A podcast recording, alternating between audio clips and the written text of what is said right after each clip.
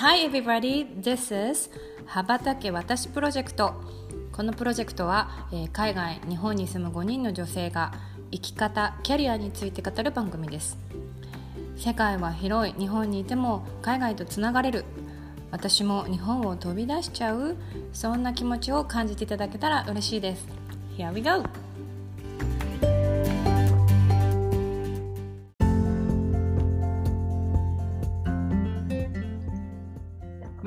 こんにちは。こんにちこんは。にちは。えっ、と羽ばたき私、えー始まりました。えーファシリテーターは先週に引き続きあゆみです。よろしくお願いします。お願いしよろしく。お願いします。はい、あの先週ですね IWD で、えー IWD の、えー国際女性デーで、えー私とあのオードルミさん、え2人があの発起人となって10名の素晴らしい方々とイベントをさせていただくっていう話をさせていただいたんですけれども、えー今回はですね実際にじゃあキャリアを築くってどういうことみたいなところですね、あのー考えたいなっていう方にぜひぜひあのルミさんがややられている活動でですね素晴らしい活動があるんで今日はその話をさせていただこうかなと思ってます。はい。ルミさん、あの今日はよろしくお願いします。はい、よろしくお願いします。お願いします。す。はい、先週に引き続き、今週もお招きいただき、どうもありがとうございます。よろしくお願いします。はい、うん。そのね、主体的にキャリアを築く。うん、なかなか言うは簡単ですけど、実際にどうやったらいいのかなってうん。わからない人本当に多いんじゃないかと思うんですよね。でも実際のところ外資というか、まあ、世界はですね自分のキャリアは自分で築くっていうのが鉄則なんですよ。うん。もうこれ当たり前のようにうん。やらされるしやれることが求められているですよね。なので私も、まあ、大学卒業してモルガン・スタンレーという、まあ、証券会社に就職したんですけれどももう20代の初っ端からうん。あなたのキャリアどうするの？っていうことはもう常に聞かれて常に考えさせられていたんですよね。なのでその主体的にキャリアを築くっていうことはうん。多分外資で働いてる人は当たり前にやってるんじゃないかと思います。うん。うんなので例えば本当に日本のね日系の会社の、まあ、私は日系で働いたことないのでこうだっていうことが正しいかどうかちょっと100%定かではないですけどそのあの新卒でねもう何百人とかガッと一度に採用してそしてその人たちを何年かかけて教育研修をしてそしてまあ会社が23年ごとにじゃあ今度はこの仕事やってみなさいあそれができたんならじゃあ次この仕事やってみなさいみたいなね。会社側から言われて、あ今度異動になりましたとか事例が出たので今度は何々をやることになりましたみたいな、なんかそういうようなこう自分でキャリアを考えるというよりは会社から言われたことをやるうん。っていうことをあのよく私は耳にするんですけれども、あの外資の場合というかその欧米とかはですね、会社からこうしなさいっていうことっていうのはあまり言われないんですよね。うん。でそれよりも自分が何をしたいのかでその自分がやりたいことをどうやって現実化していくのかっていうのを考えさせられてでそれを会社とか上司とかに話しながらでキャリアを積んでいくっていうことをやるわけです。で例えばねじゃあ20代私がモルガン・スタンレー入りましたとうん。すぐそんなことができたか、ね、自分で考えられてあ私キャリアこうするんです、うん、こここんなあのキャリアビジョンでキャリアパスその途中の道のりはこんな感じなんですっていうことがもう私がね20代でねすぐねそんなことを考えられたかって言ったら全くそんなことはありません。うんもうだって証券会社に入るっていうのだって別に自分で選んだわけでもないし、うん。うん、オペレーションに、はい、あので働くなんていうのも自分で選んだわけじゃ全くないです。うん。あの前回お話ししたようにね全くその4大卒の女性の就職口っていうのはなかったんですよあの時代。うん。だから私に選ぶ権利っていうものは全くなくってたまたま、まあ、バイリンガルだった私を拾ってくれたのがモルガン・スタンレーのオペレーションっていう部署でしたっていうだけなんですよね。うん。私のキャリアの始まりはまあそうでしたと。うん。で入った途端にじゃああんたキャリアどうするの？キャリアビジョンどうするのよ？うん。どうやってそこに行き着くつもりなのよ？みたいなことがもう年がら年中聞かれるわけですよ。そん。なこと聞かれたってわからないじゃんって。正直なところでね、まあ、たまたまオペレーションに入っちゃったけど、たまたま証券会社入っちゃったけど、それが好きかどうかも自分でわからないし、うんこんな自分のキャリアビジョンどうするなんて言われたってね、20代そこそこの私が何にもわかるわけないよねっていうのがまあ正直なところ。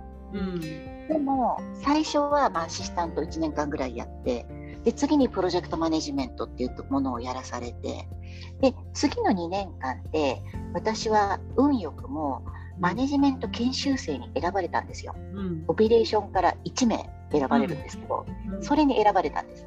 うん。で、それでニューヨークの本社に2年間行くことができて、うん。でその2年間の間にこうオペレーションを点々と1週間とか1ヶ月とかにいろんなチームに移動させてくれたんです。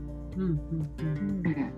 でこの研修を通して私が何を感じたかっていうとなんか数字扱うのパパすごい好きだよなって、うん。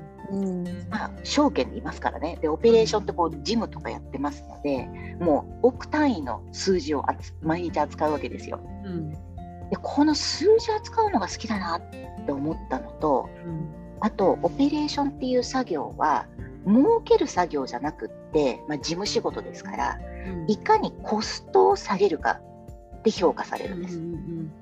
ね、営業とかだといかに儲けたかで評価されるんですけど、オペレーションはいかに効率化できたかっていうことで評価されるんです。うん。で、この効率化に関しては私得意だったんですよね。うん。うん、効率化で評価されるなんて、なんか私、いいじゃん、オペレーションってうん思えたんですよ、この2年間の研修プログラム通して。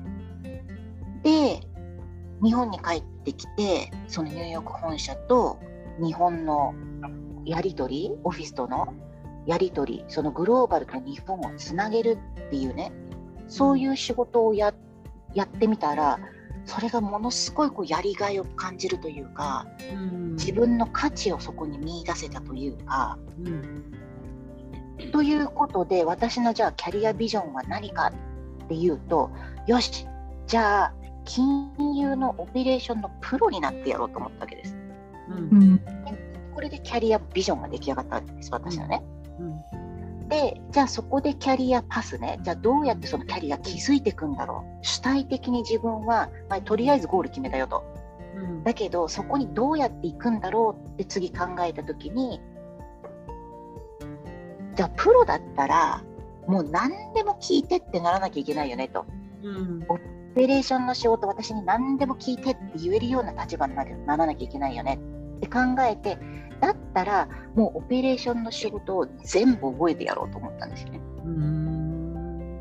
もう全て覚えてやろうと。で、オペレーションの仕事って本当にたくさんいろいろ種類があるわけですよ。オペレーションって言ってますけど、もう本当に細分化していけばどんどんどんどんいろんな仕事がたくさんあって、私はそれ全部覚えてやるぞとうん。思ったのと、ん。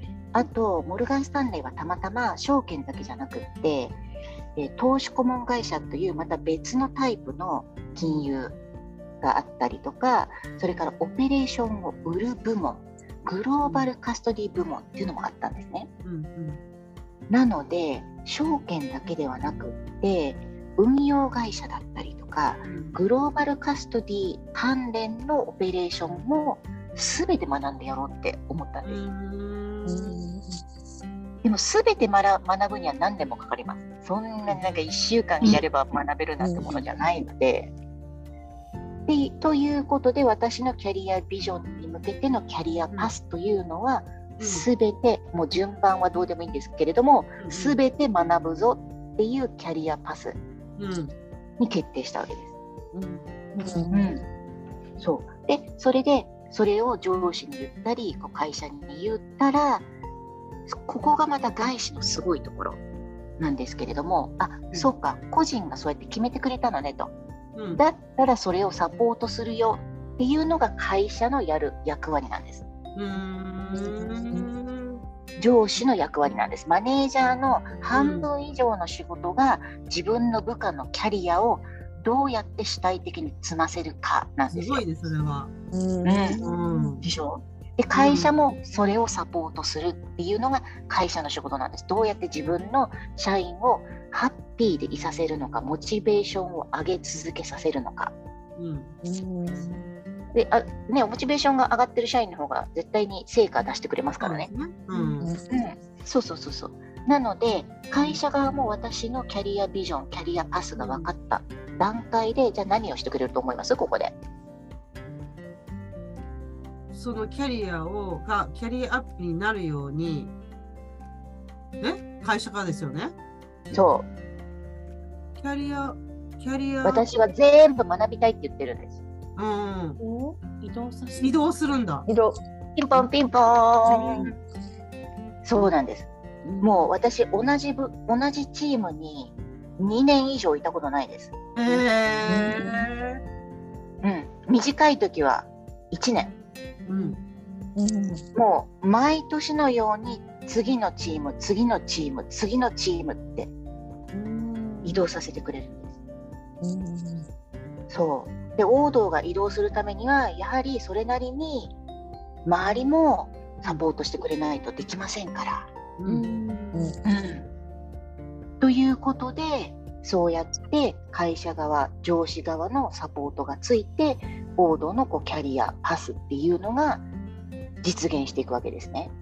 そうか。なんかその時点であれですね。なんか最初そのなんだろうな。どちらかというと自分が主体的にこれをやりたいんでそこに会社がこうサポートしてくれる。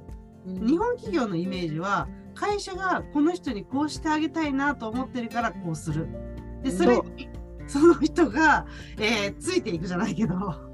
そうなんか真逆の真逆のスタイルですね。真逆なんです。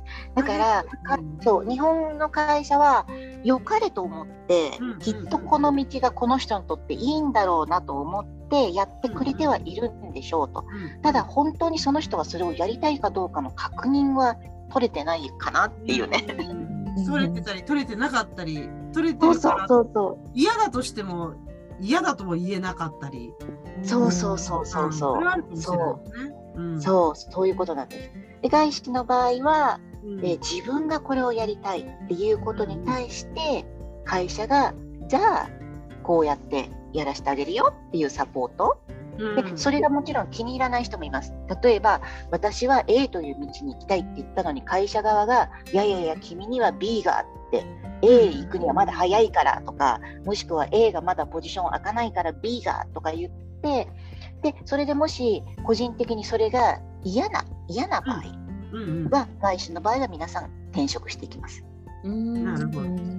A という道をやらせてくれる会社を探していきます。ああ、なるほど。うん、そう、基本的にそれが主体的だよね。基本的に皆さん何かやりたいっていうのが持ってる感じです。中には持ってない方も稀にいたりとか。うん、いいい質問ですね。あの答えはいらっしゃいます。うんやっぱり。はい。あのなんか自分が何をやりたいっていうのがうん持ってない方、もしくは強くそう強い思いがない方いらっしゃいます。うんで、その人たちがじゃあどうなっていくかなんですけど、2つパターンがあります。うん1つは辞めざるを得なくなっていく。うんうんうん、やっぱり外資っていうのは専門性がないと雇ってももらえないしキャリアを続けていくのは無理なんですよ。だからその専門性が何かわからない自分ないしって言ってたらもう成果が出なくなってきてしまうので、あのそこで残念ながら辞めざるを得ないっていうことが出てきます。でもうもう一つのパターンとしてはいや自分では何やりたいかわからないけれども一応この仕事ではそれなりに成果出せるんだよねっていう人はいるわけですよ。うんうん、あのどこに行きたいかわかんないけどとりあえず今でいいやっていう人ですね。でそれなりに仕事もちゃんとこなしてくれます。うんでそういう人たちはそこにずっといます。うんうん、結局その人たちがじゃあ何やりたいかっていうとそこにいたいなんですよね。他に行くところがないので、行きたいところがないので。うん、なのでそういう人たちはずっとそこにいます。で、多分給料が上がらないです。同じ仕事をしているイコール給料は上がらないです。うん、でそういう二パターンになるかな。うん、なるほど。うん、そうなるほどね。で、そんなルミさんがあれですよね。その主体的にキャリアを築くっていうのをずっとされてて、で、それをぜひあの皆さんにもあのこうルミさんが今までやってきた研修だったりとかノウハウをこうちゃんと伝えて主体的にキャリアに築けれるようなそんなあのまあステップアップをしてもらいたいなということで、えっ、と活動を始めたんですよね。昨年そうなんですから。そうなんです。そうなんです。私も参加させていただきましたし、ゆうこさんも参加しましたけど。私も。はい。ね。はい。本当ありがとうございます。本当に先週ちょっとね、ちらっとね、あの、うん。メンションしましたけど、私もあのその副業を始めさせていただきまして、金融で働く本業はそのままなんですけれども、うん。そのキャリアを主体的に積む方法、もう世界の最先端で使われているキャリアアップ術っていうのを、まあ私はあの自分で今お話ししたようにキャリアアップ、キャリアを築くってことをやってきましたし、プラスアルファ、幹部生しか受けられないっていう研修も受けてきてるんですね。うん。で、その研修ではさらにどうやってキャリアアップするか？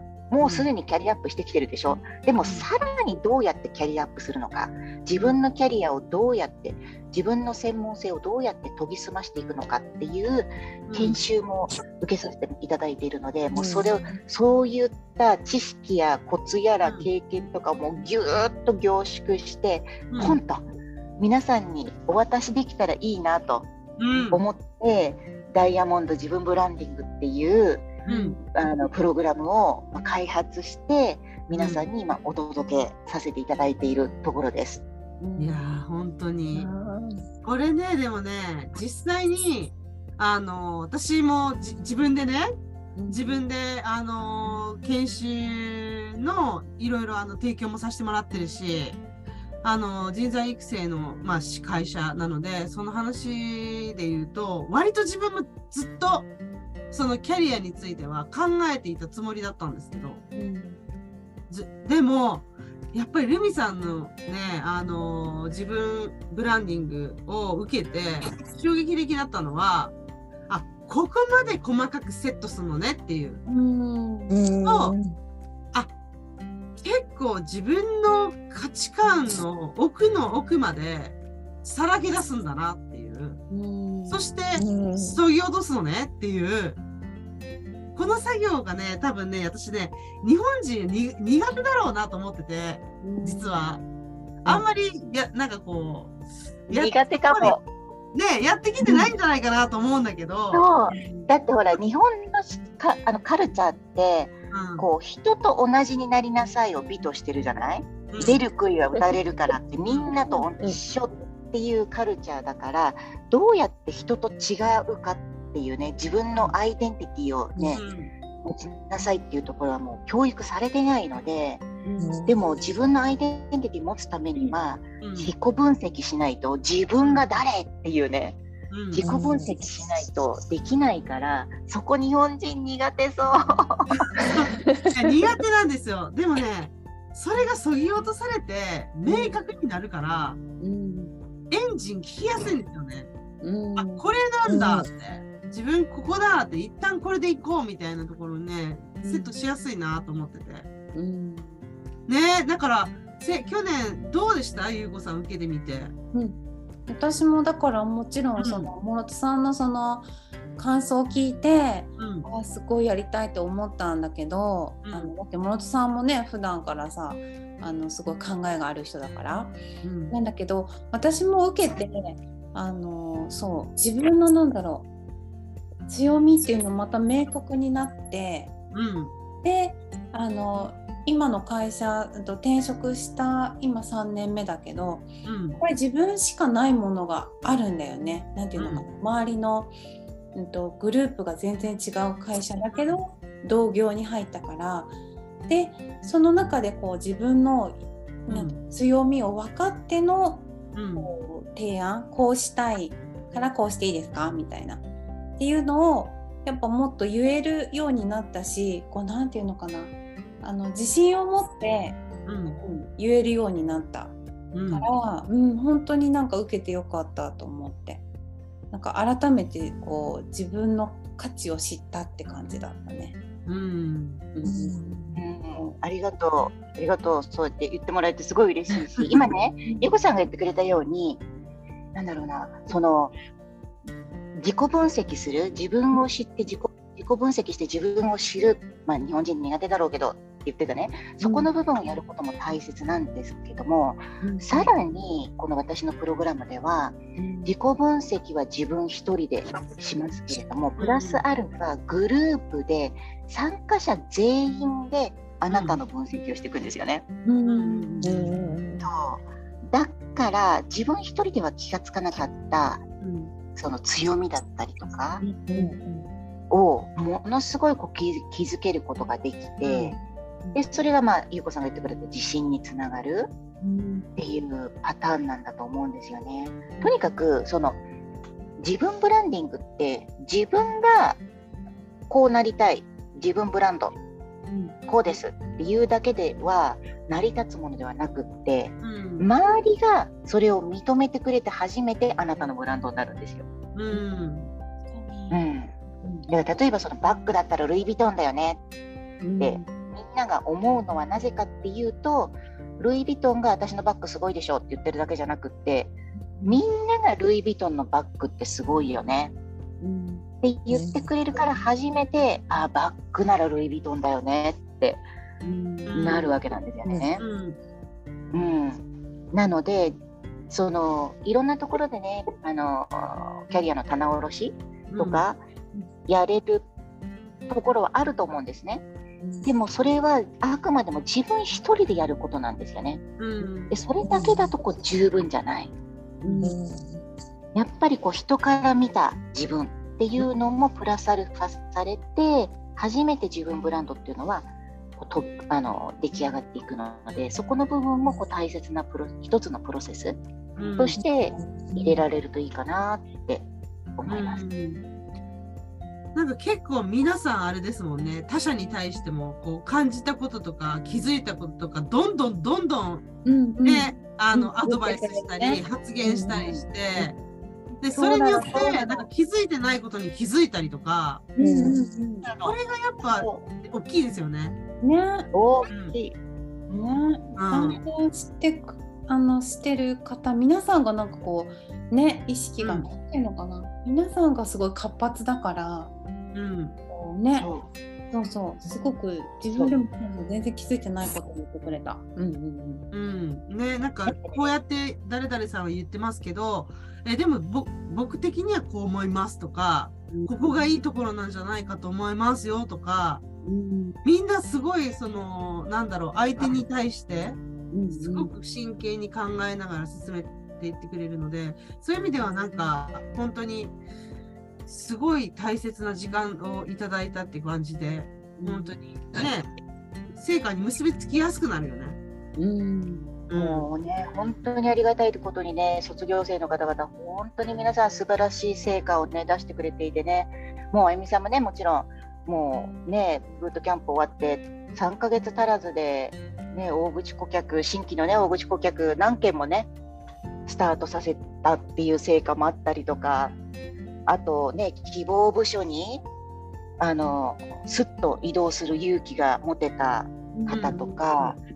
あと7年もの子育てブランクがあった方がたった2ヶ月で外資系の正社員を勝ち取ったっていう方もいらっしゃるしあと副業で売り上げを6倍にしたなんていうねなんか面白い副次効果があったりとかね そうした方もいるしなんかもう本当に皆さんね素晴らしい結果残してくださってるからもう私の方がねもう逆にもう驚驚かされていていやすごいなみんなって。ね、なんか、だから、なんだろうな、その、羽ばたき私、なんで今日、あの、こういうご紹介をしようかなと思ったのかっていうと、やっぱり、羽ばたきたいなという人たちが、この、えっ、ー、と、ところに聞いてくださってると思うんですよ。このラジオ番組聞いてくださってると思うんです。